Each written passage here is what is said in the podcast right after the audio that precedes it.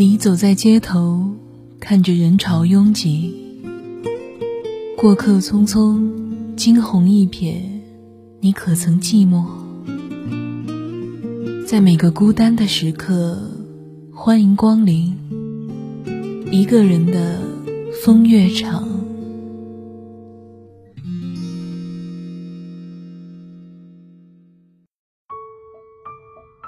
欢迎收听蜻蜓 FM，我是风月。最近我所在的城市天气很热，不知道正在收听节目的你那边如何？空调开久了，身边的朋友陆陆续续的病倒了一片。在这样可怕的天气里，大家要注意身体，也要保持心情愉快。如果你们有故事要说给我听。可以发到我的邮箱里，我会把你们的幸福或者伤感变成有温度的声音。今天要跟大家分享的故事来自于陈公子。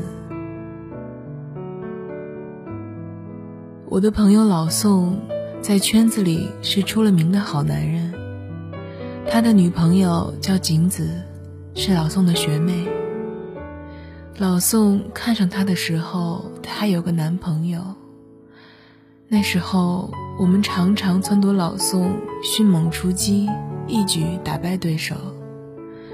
老宋表面上一本正经地说这不道德，私底下却一直给景子送着礼物，写着情书。这一追就是大半年。后来，在景子和她男朋友分手之后，老宋如愿以偿，从此为景子鞍前马后，不亦乐乎。他们在一起大概有三四年了，期间经历了许多。老宋为景子放弃了去美国的机会，在景子考研期间，天天为她做爱心便当，把女朋友伺候得格外精致，让我们这群异性朋友羡慕不已。常常在自家男友面前数落他，你看看人家老宋。但是就是这样一对好情侣，最近也出现了一些问题。景子得到了一个机会，去国外深造，但是老宋并不支持他这个决定，两个人闹得很僵。前些日子，景子离家出走。直到昨天，他才联系了老宋，约他去一家餐厅吃饭。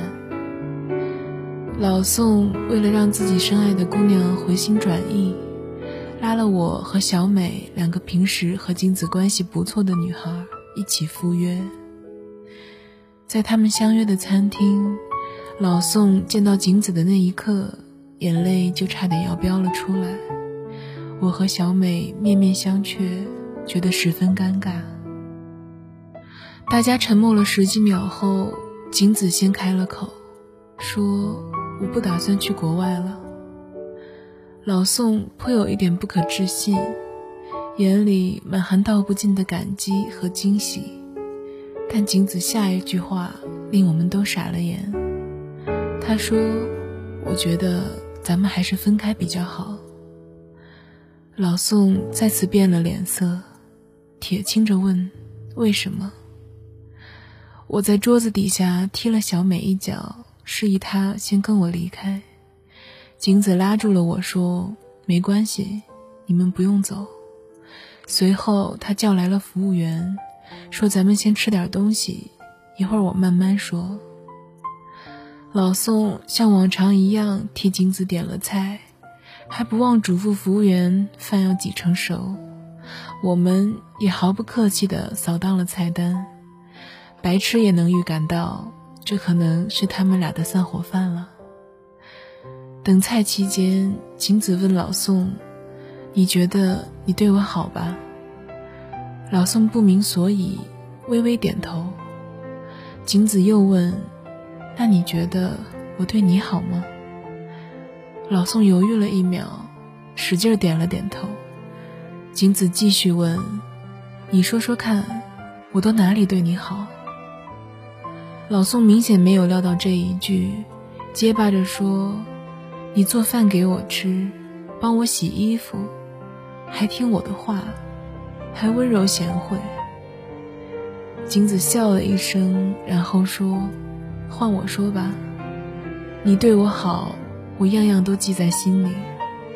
上学、考研、读研这么多年，你事事都为我考虑，为我制定计划，安排未来。生病时日夜照顾我，甚至洗衣做饭都心甘情愿去做。你把你觉得好的东西，通通都给了我。对。”你还为我放弃了去美国，还带着我去日本旅行。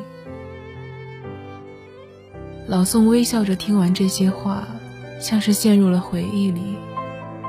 景子又说了句：“可你也不问问我，我喜不喜欢日本？”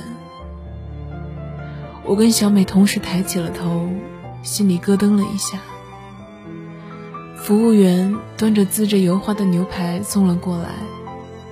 老宋把牛排推到景子面前，帮他摆好刀叉，跟他说：“你先吃，凉了就没营养了。”景子拿起叉子，一下一下地戳着那流着蛋黄的煎蛋，对老宋说：“你喜欢喝放温了的豆浆，喜欢看纪录片的时候吃巧克力。”喜欢睡觉前让我捏着你的耳朵，喜欢画图的时候用我削的粗细正好的铅笔，你还喜欢袜子和上衣穿同一个颜色，玩手机的时候咬住下嘴唇，吃饭前擦两遍桌子，卫生纸一次用四个。老宋愣在一旁，景子接着一字一顿地说：“可是。”你从来都不知道，我只喜欢吃全熟的煎蛋。那天，景子说了很多话，老宋一直一言不发。景子走了之后，我和小美默不作声地陪着老宋。老宋盯着盘子里流成一滩的蛋黄，呢喃着说：“半熟的才更有营养啊。”就算你是对的。可是你又是否知道他想要的是什么呢？你给了他一片郁郁葱葱的森林，可他想要的却是那磅礴无涯的海洋。